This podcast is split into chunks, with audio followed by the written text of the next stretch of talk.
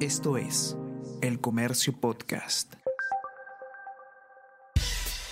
Buenos días, soy Gladys Pereira, periodista del Comercio, y estas son las noticias más importantes de hoy, lunes 4 de julio el 67% considera que el Perú está en retroceso, peor cifra en 31 años. Percepción de progreso en la ciudadanía alcanza su mínimo histórico, según la encuesta nacional de Ipsos Perú para Apoyo Consultoría. Solo el 3% cree que el Perú está avanzando. Según expertos, existe falta de rumbo político y económico. Advierten que hay responsabilidad en el gobierno y el Congreso por polarización.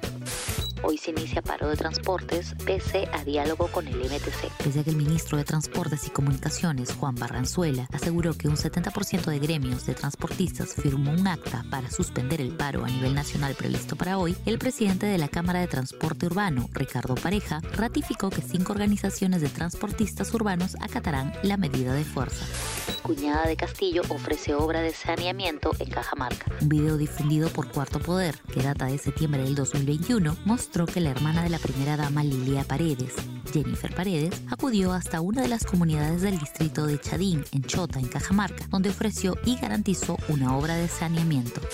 Rusia toma el control de toda la región oriental de Lugansk. Más de cuatro meses después del inicio de la ofensiva rusa, Ucrania anunció ayer la retirada de sus fuerzas del último bastión de Kiev en la región oriental de Lugansk, tras intensos combates. Melgar gana el Apertura y se alista para recibir al Deportivo Cali. El Melgar de Arequipa confirmó su buen momento tras coronarse campeón de la primera fase de la Liga 1. El miércoles busca definir ante colombianos de Deportivo Cali su pase a cuartos de final de la Copa Sudamericana. El Comercio Podcast.